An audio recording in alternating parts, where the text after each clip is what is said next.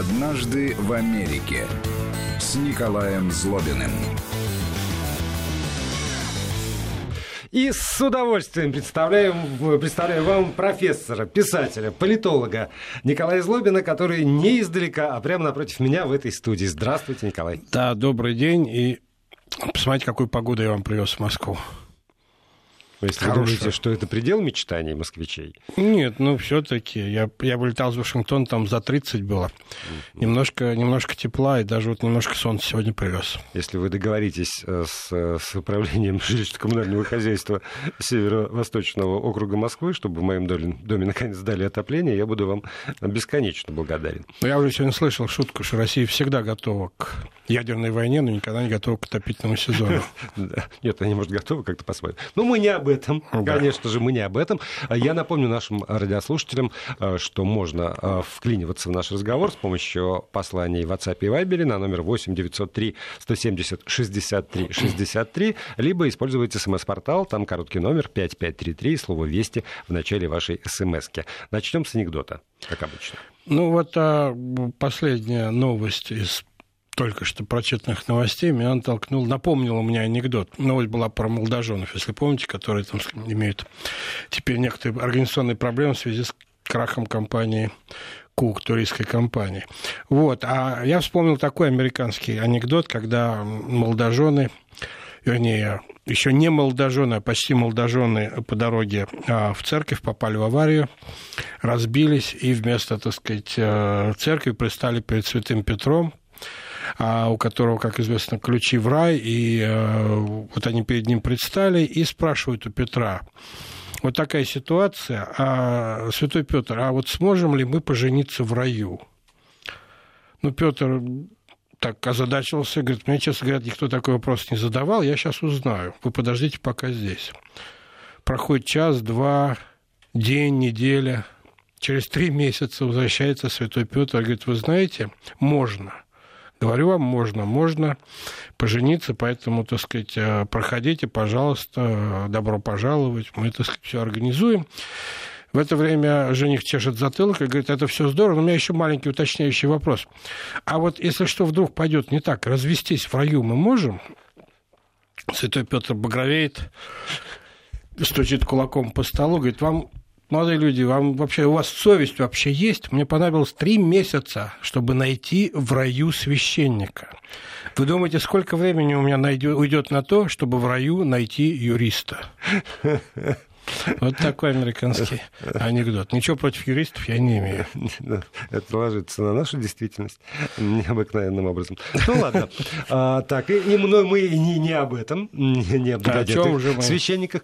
Я, знаете, некоторый день мучаюсь вопросом. Более того, я, как человек, который тут ведет эфир, я рассказываю про страшные совершенно какие-то драмы, которые разыгрываются по поводу телефонного разговора а, там, президента Трампа и президента Зеленского. Читаю стены стенограмму, даже цитировал ее в эфире на том языке, который я называю английским.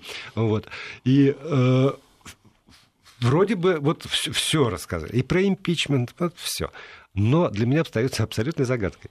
А что привязались-то? Потому что, понимаете, вот это вот, ах, он оказывал давление на иностранного лидера, тут у меня когнитивный диссонанс. А что до этого Соединенные Штаты Америки в лице там, президентов никогда ни на каких лидеров иностранных государств ни в какой форме не оказывали давление? Нет, ну, конечно, политика, в общем-то, в этом и заключается внешне, продвигать Но... интересы своей страны любыми возможными способами.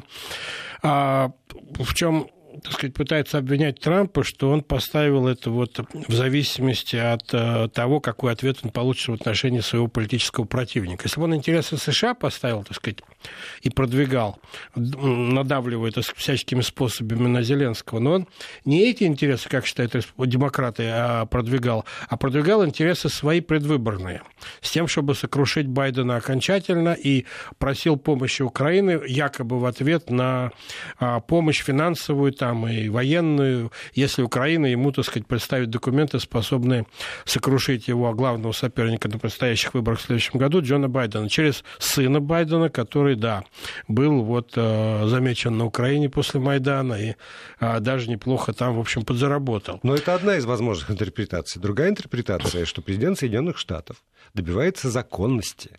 И если действительно вдруг, не дай бог, гражданин Соединенных Штатов Америки, а то целых два гражданина, замешаны в коррупции на там, территории иной страны, а тут даже двух стран, потому что еще звучит, звучат обвинения в том, что он из Китая привез полтора миллиона Ард. Ну, там да, еще много да. постсоветских стран, можно и много фамилий да, назвать. Много, там... Да, то, э, то почему нет? Почему президент Соединенных Штатов не может выступать как раз как гарант э, там, Конституции, законности? Может, там, вот, Трамп, вот Трамп им, именно, именно такую версию представляет. В принципе, в Америке Почему есть... она не пользуется популярностью, эта версия? Пользуется. Пользуется почему? Да? Пользуется э, среди сторонников Трампа, которые говорят, что вот да, а, от в том разговоре, который был опубликован, да, в стенограмме разговора, там нет никакого давления на Зеленского, и нет никаких условий, которые выдвигает Трамп. Как раз они говорят о борьбе с коррупцией. И в Америке, надо сказать, есть очень жесткий закон, а, который, в общем-то, а, я видел неоднократно его применение, очень жесткий закон о коррупции американских граждан, об их вовлечении в, а, в зарубежную коррупцию. Да. Есть очень жесткий закон. Если ты, так сказать, там, особенно если ты чиновник, если, так сказать, ты политик, ты увлечен в коррупцию за рубежом, то тебя по американским законам будут довольно жестоко наказывать. А для политика это, в общем, практически конец политической карьеры. И в этом смысле э, Трамп говорит, да, я вот это вот то, что я, собственно говоря, и э, просил расследовать случай с коррупцией. Что говорят его противники? Я, я скажу так, вот вот раз уж мы сегодня говорим о политике, у нас такая передача немножко Нет, это, будет выбиваться. Это, это, это не политика, это нравы. Это, это нравы и отношение к, к закону. Я понимаю, да.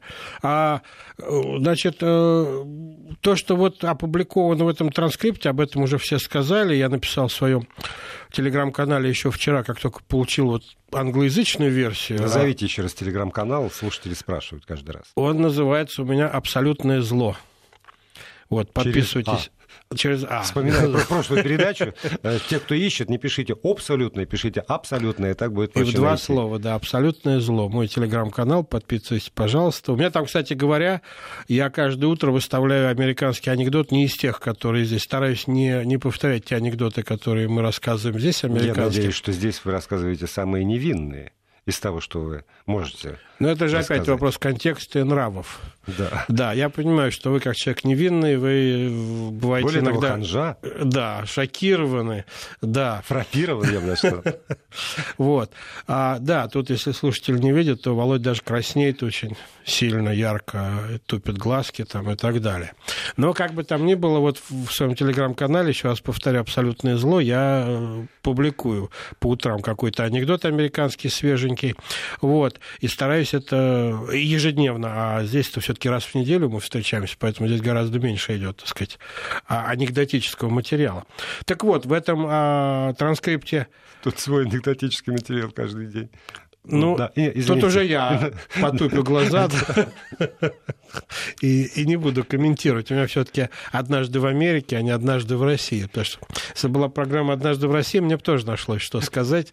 Знаешь, мне мало не показалось. Покраснеть и потупить глазки. Да. Вот. А про анекдот я уж вообще молчу. Вот. Но, тем не менее, вот в том транскрипте, так сказать, который был вчера опубликован разговор Зеленского с Трампом, а, никаких очевидных признаков, так сказать, а, никакого шантажа нет и никаких оснований очевидных для импичмента нет. Вопрос заключается в том, что, как сейчас говорят, вообще считаю, что демократы совершили политический самострел, так сказать, вот э, выйдя с инициативы импичмента, на сегодняшний день так выглядит, потому что единственной жертвой этого самострела является главный кандидат в президента от демократов на сегодняшний день Джо Байден, который, в общем, уже, как бы ни сложилась ситуация, с импичментом, с расследованием деятельности его сына, уже, в общем, знаете, это самое... Не жилец. Да, уже, так сказать, а, запашок остался. Знаете, вот, вот. вот что я, я скажу, Но... что, что меня в этой ситуации поражает. Потому что когда а, предъявляются обвинения там, президенту Трампу по поводу того, что он как бы косвенно намекал на то, что вот это есть зависимость между получением э, по помощи и расследованием по поводу вот коррупционных каких-то дел, а, а с другой стороны, есть же просто прямая речь самого Байдена, когда он с трибуны рассказывает про то, что он сказал, вы не получите миллиард, если не уберете там вот э, ген, генпрокурора. У вас есть 6 часов, а то вы не получите миллиард. И по этому поводу никакие демократы вообще даже там не, не, не крякнули. Мне больше всего понравилось, что а, он же сказал еще, что прокурор хороший был, я слышал, был хороший прокурор. Сегодня это украинский прокурор, которого Байден отправил отставку, подал в суд на Порошенко с аргументом, меня же Трамп назвал хорошим прокурором. Да, в, в очередной раз подал Вообще театр абсурда, конечно, какой-то. Вот. А, да, я согласен с этим. А, так об этом и идет речь, о том, что а предыдущая администрация, предыдущая администрация, в которой был вовлечен Байден, не просто так, а в качестве вице-президента, она совершала нарушение американских законов, и за это, так сказать, э, должна поплатиться, и народ должен это знать. А если, так сказать, уж он не попадет в тюрьму, то, по крайней мере, на выборах народ должен информирован быть о том, что Байден на Украине, в общем, совершал не очень хорошие вещи. Но проблема заключается в том, что, вот ты говоришь, Трамп, так сказать, там не давил на Зеленского, а демократы сегодня, вот прочитав а, оба документа, а, кстати, второй документ тоже был опубликован, это вот, собственно, заявление Донос. этого сотрудника, да, и там написано, что он получил довольно много сигналов от разных политических советников, сотрудников, работников, так сказать, вообще политических организаций США, что вот Трамп такие условия ставит. И а, давит на Украину в обмен на изменение там тактики американской американской политики в отношении Украины, то демократы сейчас говорят, что Трамп, может быть, в разговоре с Зеленским э, шантажом не занимался, но дал своей команде при разговорах, при выходе на команду Зеленского эту мысль активно проводить, что вы ничего не получите, если мы не получим компромат на Байдена. И в частности, так сказать, вот, например, тот же бывший мэр Джули... Э, Нью-Йорка Джулиани, который является доверенным лицом Трампа в такого рода делах, он, э, так сказать, уже встречался с советниками а, там Зеленского и эту мысль проводил. Поэтому я думаю, что нам следует ожидать дальше в американской традиции, в общем, в нормальной традиции, кстати говоря, такого демократического политического процесса, что этих людей начнут вызывать в Конгресс, где им под, а, в комиссии Конгресса, там шесть комиссий а, должно быть а, сформировано, где им под присягой будут задавать вопросы, так сказать, было это, давал ли команду вам Трамп, так сказать, говорить об условиях получения финансовой или военной помощи, вот на этих условиях, какие он вам давал распоряжения. И некоторые из этих этих людей я глубоко уверен, а, не станут врать, потому что обман под присягой в Соединенных Штатах карается очень тяжело, это много-много лет тюрьмы. Поэтому а, вот что они скажут, мы не знаем, может быть, там ничего нету. А вот этого чувака, который написал эту записку, его должны Его вызвать? тоже могут вызвать, и, наверное, вызовут, да, и спросят, а кто, собственно, тебя информировал там и так далее. А, и не являешься ли ты, так сказать, скрытым противником Трампа, скажем так. Что, впрочем, а, нормально. Я все-таки скажу нашим дорогим радиослушателям, что есть такая вещь, которую некоторые стали забывать, как называемая политическая борьба внутри страны. Вот. В Соединенных Штатах она есть, была и будет всегда. И а, как только президент занимает пост, против нее сразу начинают бороться его политические противники, в том числе, которые проиграли. А, идет борьба широкая, политическая конкуренция, я бы сказал, а, на, самом разном, на самых разных уровнях, жестокая, с применением разных средств. И американцам нравится, они считают, что конкуренция – это двигатель, так сказать, всего, чего только можно, особенно в экономике. Ну а в политике конкуренция позволяет вскрывать какие-то вещи, вот типа байденские там, или, может быть, что-то про Трампа мы узнаем новое. Вот. Но конкуренция вещь важная, и поэтому нужна сильная оппозиция, которая может бросить вызов президенту там и так далее, задать такие вопросы и вызвать президент, если надо, в Конгресс, написать ему вопросы, которые он будет обязан отвечать, как это было про Мюллера, а комиссия отвечать под присягой, то есть правду там, и иначе его поймают, не дай бог, тогда вообще будет плохо, как было с Клинтоном, собственно говоря, как Клинтона поймали на вранье. И что плохого? А, ну его ну... это страстотерпится, потом вполне значит, занимал высокие посты в администрации и баллотировался в президенты. Не, не, я имею в виду Билла Клинтона. Билл Клинтон, ну, а ему чего такого плохого а, было? Ну, потрепали говоря, нервы, досидел до, до Кстати говоря, срока. ну там, да, голосов не хватило. Его бы mm-hmm. отправили в отставку, если немножко был другой расклад. Но там и вопрос был немножко другой. все таки не, не, не уничтожение политического противника руками иностранного государства. Там более... Я не буду в вашем присутствии напоминать эту историю. Почему? Я помню, что... Моника с вашим, с вашим... следы на платье, это не стиранное платье. Ну что, у меня с памятью все хорошо, я все помню. И даже знаю примерно, как делается процесс процесс, который привел почти к импичменту. А, хорошо, хорошо, хорошо. Но Есть даже такая не очень приличная американская шутка, почему Моника Левинский стала республиканцем. Она же была демократом, потому что республиканцы оставили не очень хороший привкус у нее во рту. Вот. А то она по-английски звучит более логично, потому что есть выражение, да. так сказать, такое соответствующее. Игра слов, да. Да. Вот. Но смысл, в общем, в любом случае понятен. А Хиллари, кстати говоря, это говоря об американском менталитете, очень здорово выиграла в той ситуации.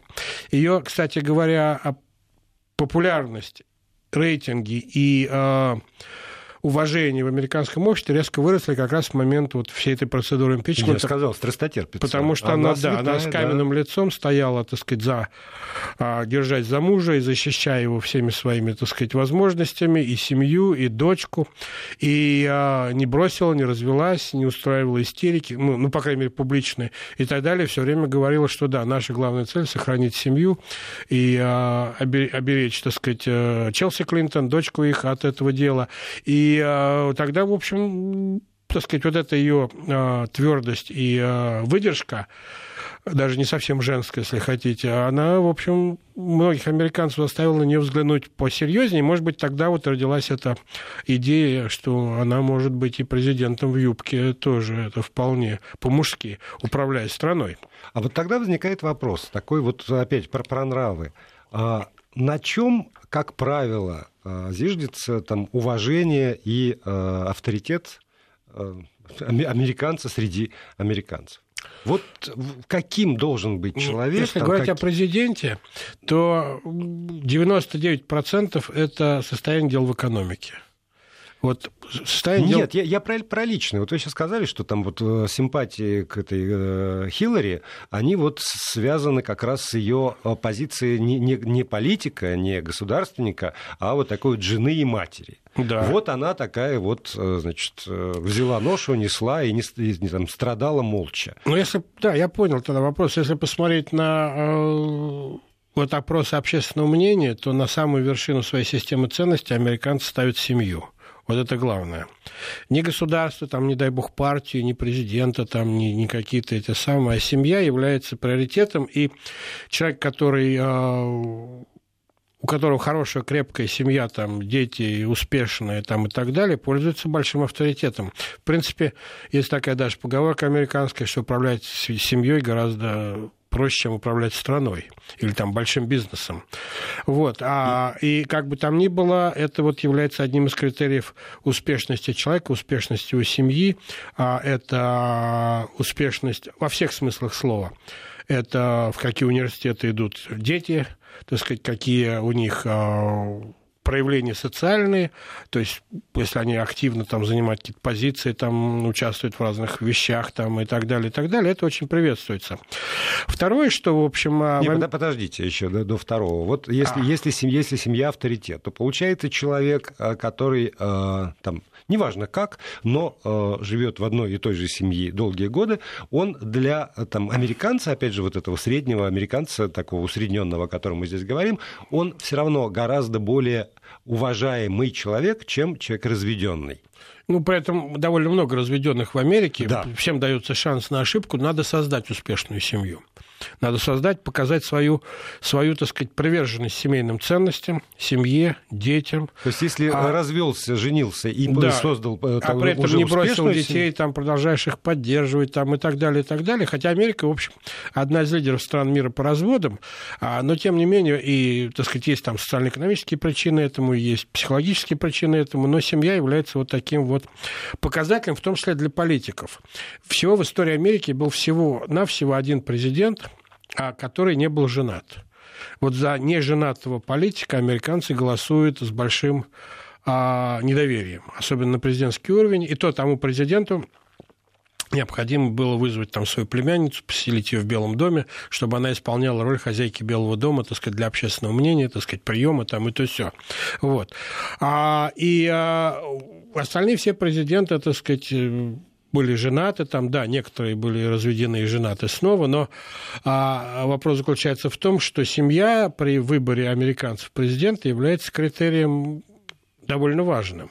Смотрят на семью, смотрят про на... президентов. Я, а, ну хорошо, я, хорошо. Я, я все время пытаюсь опуститься на уровень гораздо ниже. Хорошо, второй тогда, так сказать, это что, в общем, как-то по опросам и по моим собственным наблюдениям а, дает уважение а, в американском обществе, это вовлеченность в местные дела вот в местные, так сказать, там какие-то комитеты, общественность, церковь, школьные там и так далее, и так далее. Если ты вот, да, волнуешься за то, как живут люди вокруг тебя, что ты пытаешься делать, а не просто даешь деньги и говоришь, вот все, деньги возьмите, я даю, выписываю чек там и, так сказать, делать, что хотите, а участвуешь там в каких-то субботниках, условно говоря, там помогаешь школе, там что-то еще такое делаешь лично своими руками, независимо от того, какие у тебя доходы и, так сказать, кто ты в социальной лестнице, то это вызывает у американцев американцев, безусловно, уважение. То есть вот эта вот американская история, которую в кино все время показывают, то есть школьный комитет, эти вот дамы, да, это вот важно. эти вот дамы, которые входят да. в школьный комитет, они уважаемые, а те, кто не входит в школьный комитет, они... Ну, не они... то, что уважаемые, это добавляет авторитета человеку, потому что к тому же школьные комитеты в Америке имеют довольно большие права.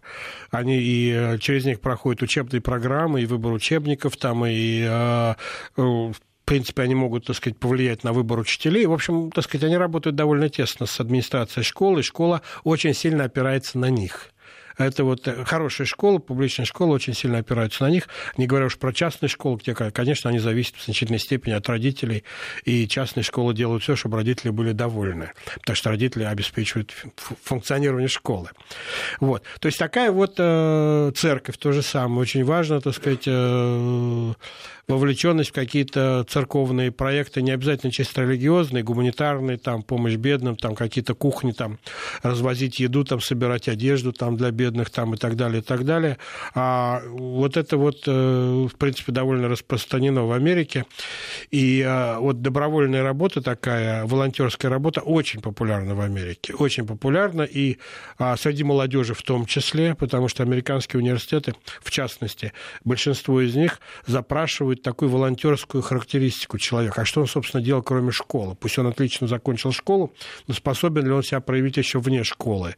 И многие американские школьники, старшеклассники специально ищут такие занятия, где они могут себя проявить, там, помогая в больницах, там, или там, помогая в шелтерах для бездомных животных, там, и так далее, и так далее, что-то такое делать, чтобы показать при приеме в университет, что я занимаю активную там, социальную позицию, это вызывает уважение.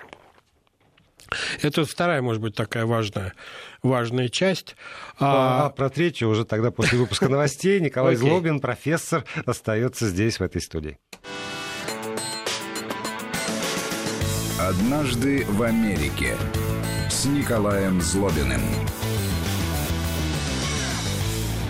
Продолжаем программу. Николай Злобин, писатель, профессор, политолог здесь, в этой студии. И сегодня мы немножко отошли от обычного сценария, но вот сейчас к нему то ли вернемся, то ли не вернемся. Э, давайте вот про, про авторитет все-таки закончим, потому что вот по поводу волонтерства у меня еще есть вопрос. Вы неоднократно в предыдущих программах говорили, что американцы, в принципе, долго и много работают, что рабочий день не нормирован, что они там впахивают. Но у них нет законодательного ограничения да. рабочей недели и, в общем, даже. такой страна. вот американец, э, нормальный американец, это американец, который много работает. А когда тогда вот эта вот волонтерская деятельность, если он действительно там рано уходит, поздно возвращается? Ну, есть выходные, кстати говоря, выходные очень много всяких волонтерских вещей в, в мире, в, в, извините, я говорился, в Америке организуется. В Вашингтоне, где я живу, там постоянно какие-то а, волонтерские вещи. Кроме того, а есть волонтерские вещи, которые не требуют а, много времени, а требуют просто внимания усилий. Там где-то надо организовать что-то со своего собственного компьютера, какие-то рассылки, какие-то приглашение, что-то сделать такое. А в-третьих, совсем не обязательно часы и часы бессмысленно там где-то э, что-то изображать. Иногда достаточно там час в неделю, но сделать что-то важное, там съездить к каким-то старикам в госпиталь там, или погулять с собакой соседа больного там, и так далее, и так далее. Все это, в общем, идет в зачет. И это вызывает уважение, в общем, американцы. Или прийти в школу выступить, так сказать, что тоже очень любят американцы. Прийти в школу выступить, рассказать там о своей своих профессиях там, или о жизни и так далее, особенно если ты сравнительно успешный американец, пользуешься авторитетом. Но совсем не обязательно должен быть знаменитостью. Приглашают очень часто обычных родителей, которые просто рассказывают о взрослой жизни. То есть это не обязательно должно резко увеличить нагрузку на э, твое свободное время. Достаточно немного времени, но главное, чтобы ты делал полезное дело. А, а не просто бессмысленные субботники там по уборке травы там, и многочисленные перекуры там, а на глазах у начальства, чтобы показать, что ты что-то делаешь. Этого, безусловно, безусловно, нет. Вот. Большое уважение, на самом деле, пользуются люди, которые э, служили и служат в армии, Армия пользуется очень большим уважением в США. Ветераны пользуются большим уважением в США. Это серьезный целый, это отдельный пласт, так сказать, разговора. А, есть специальное министерство по делам ветеранов. Оно а, самое, кстати, финансируемое министерство. Это министерство по делам, ну, не беря Пентагон, министерство по делам а ветеранов. Там Госдеп близко не стоит. Госдеп вообще маленькое. Это не... Как это выглядит из России, совсем не так. В принципе, Госдеп это маленькое а, такое министерство американское, которое американцам по большому счету неинтересно, потому что он занимается какими-то внешними делами. Вот у нас, вы понимаете, волонтерство. Мы интересуемся Госдепом США. Там никто не интересуется, а уж мы-то интересуемся. Многие американцы не понимают, почему это министерство называется государственным департаментом, если оно занимается всем чем угодно, кроме как не государственными, не американскими государственными делами. Я, чтобы не было путаницы, э, напомню, может быть, кто-то с этим сталкивался, что в каждом штате есть свой государственный секретарь не, не просто государственный секретарь США, есть свой государственный секретарь в каждом штате, но он никакого отношения к внешней политике не имеет, а занимается секретарскими делами от уровня штата, подписывает, например, там приговоры, утверждает, так сказать, нотариусов, там печати, ну, всякие такие вещи, которые, в общем, требуют официальной печати, угу. да.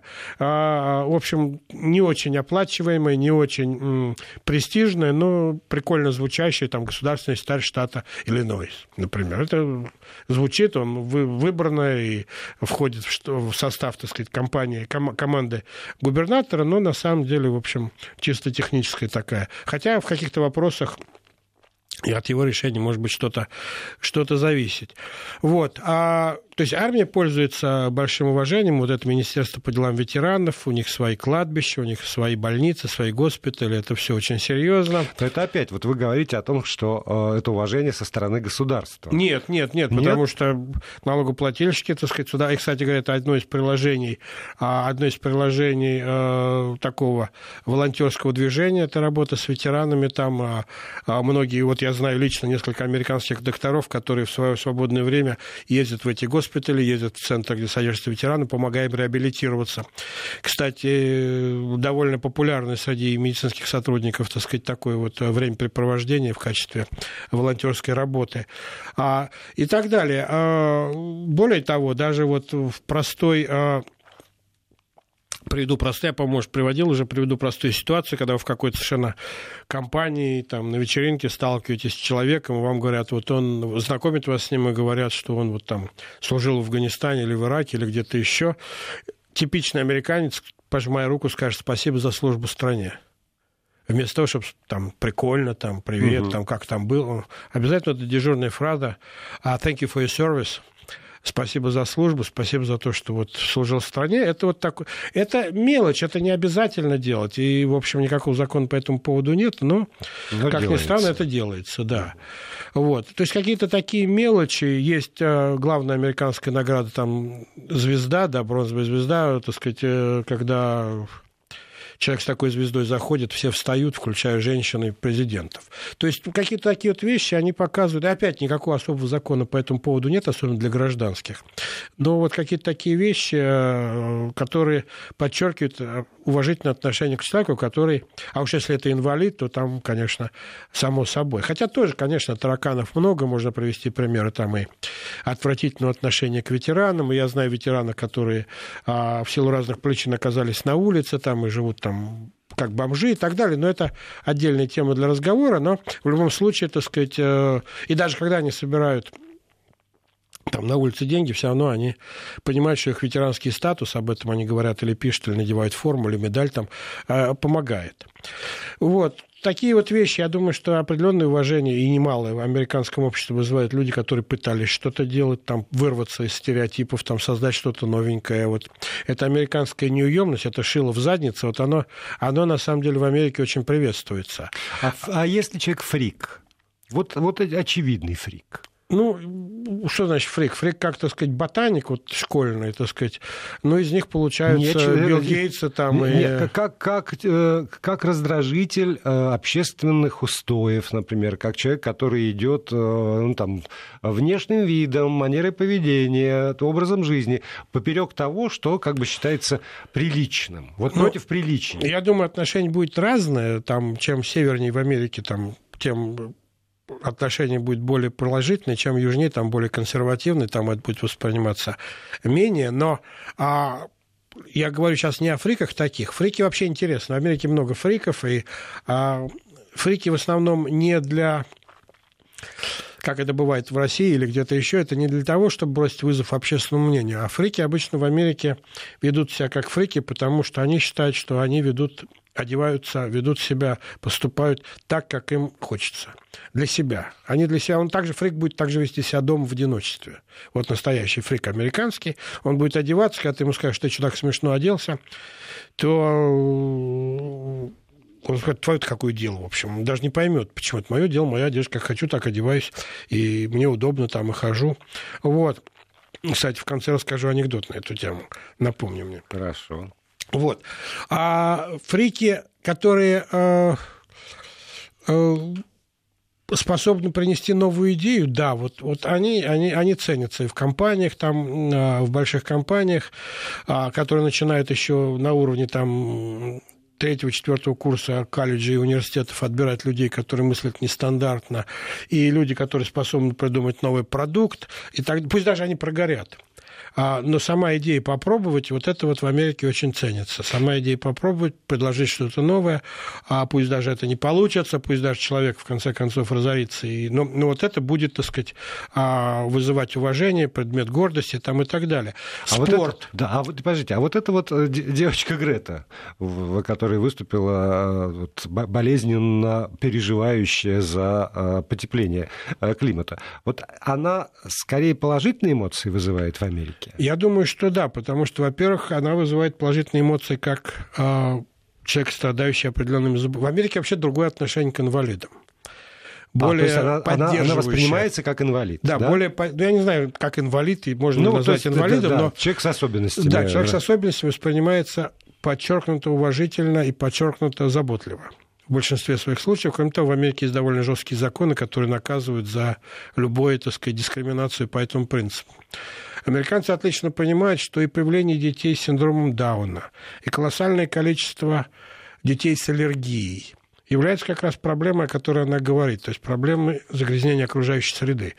Может быть, она что-то не знает, может быть, она что-то не понимает, но американцы любят людей, которые, преодолевая свои собственные физические, там, психологические проблемы, пытаются выскочить с этого стереотипа и что-то сделать.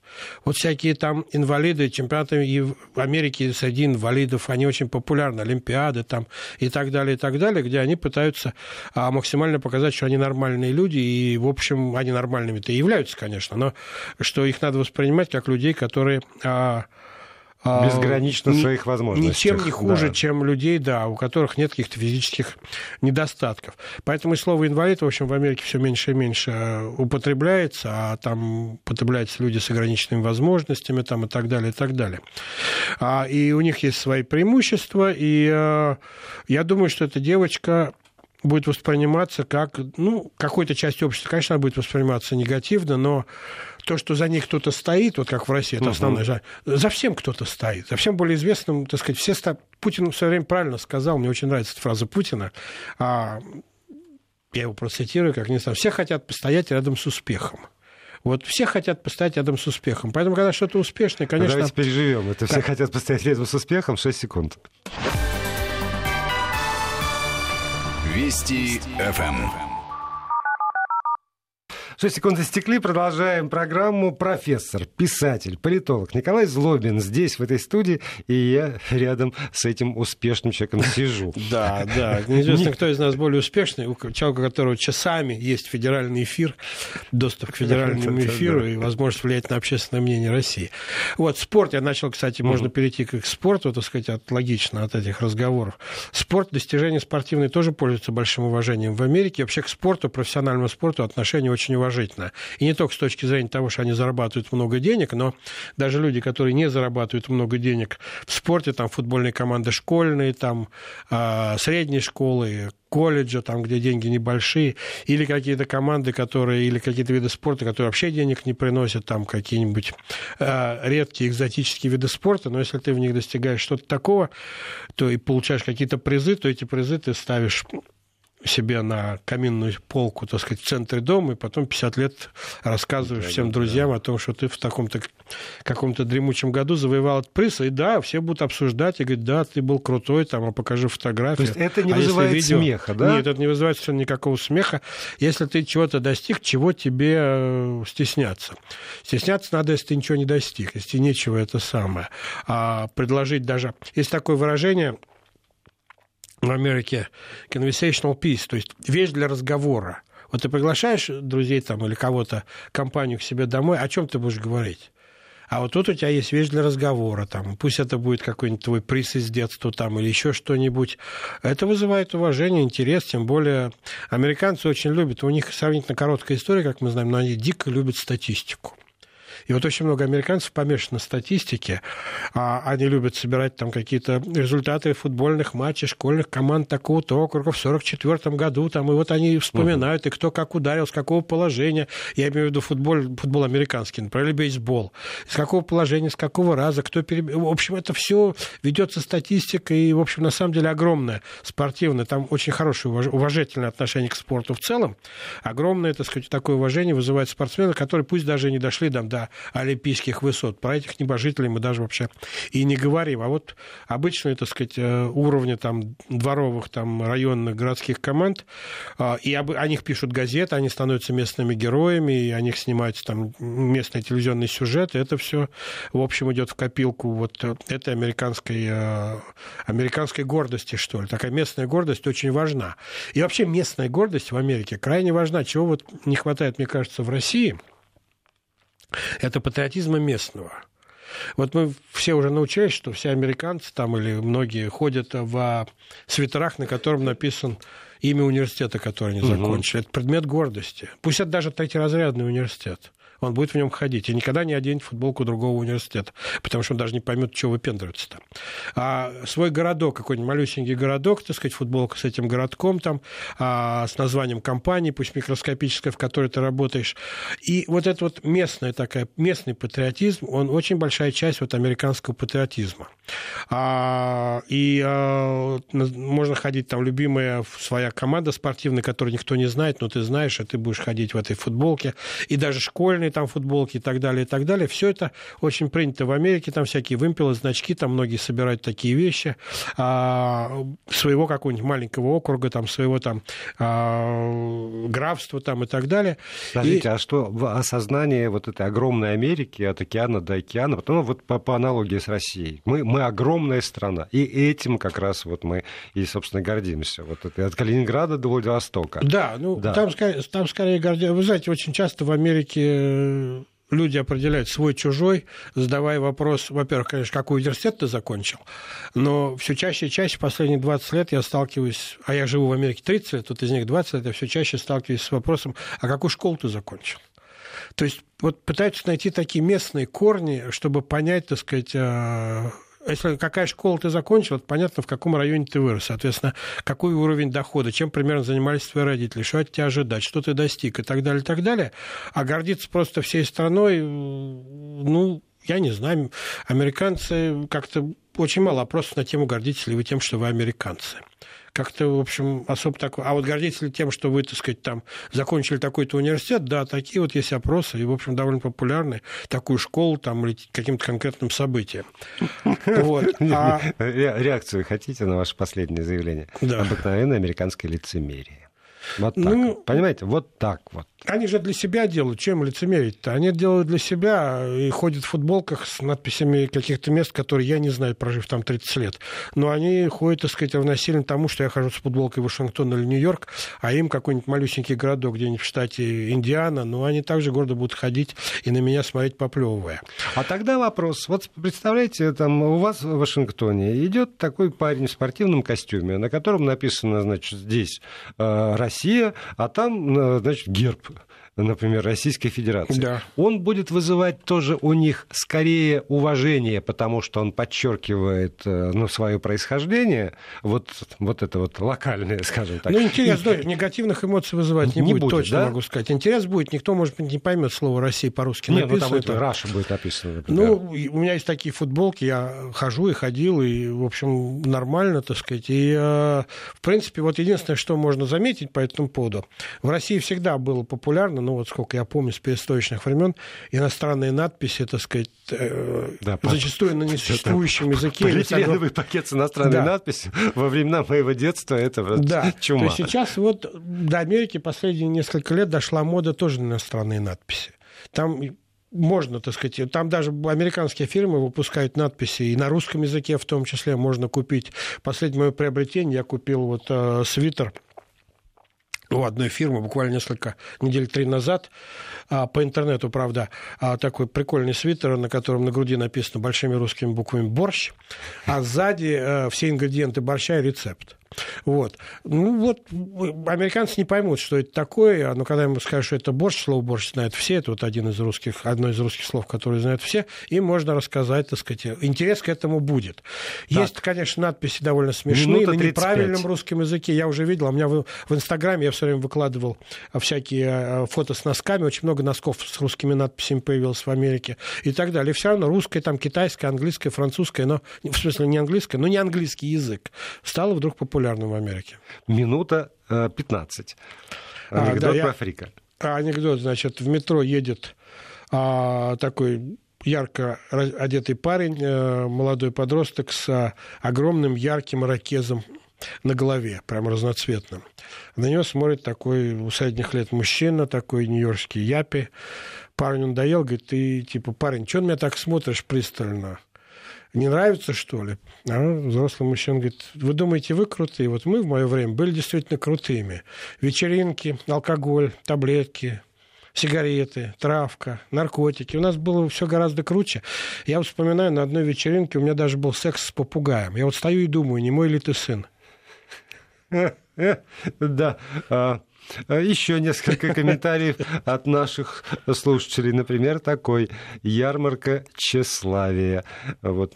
Но тщеславия как раз нет. В Америке не тщеславная страна. страна. Глядя на человека, вы никогда не поймете, сколько он зарабатывает. И еще по машине, на которой он есть, Самый любимый одежде. мой комментарий, который пришел в это время. Это правда? С вопросительным и Это восклицательным. известие. Это- Конечно же, потому что на радиостанции Вести ФМ. Правда, правда и ничего, кроме правды. Спасибо, Николай Да, до следующей недели. Всего хорошего. «Однажды в Америке» с Николаем Злобиным.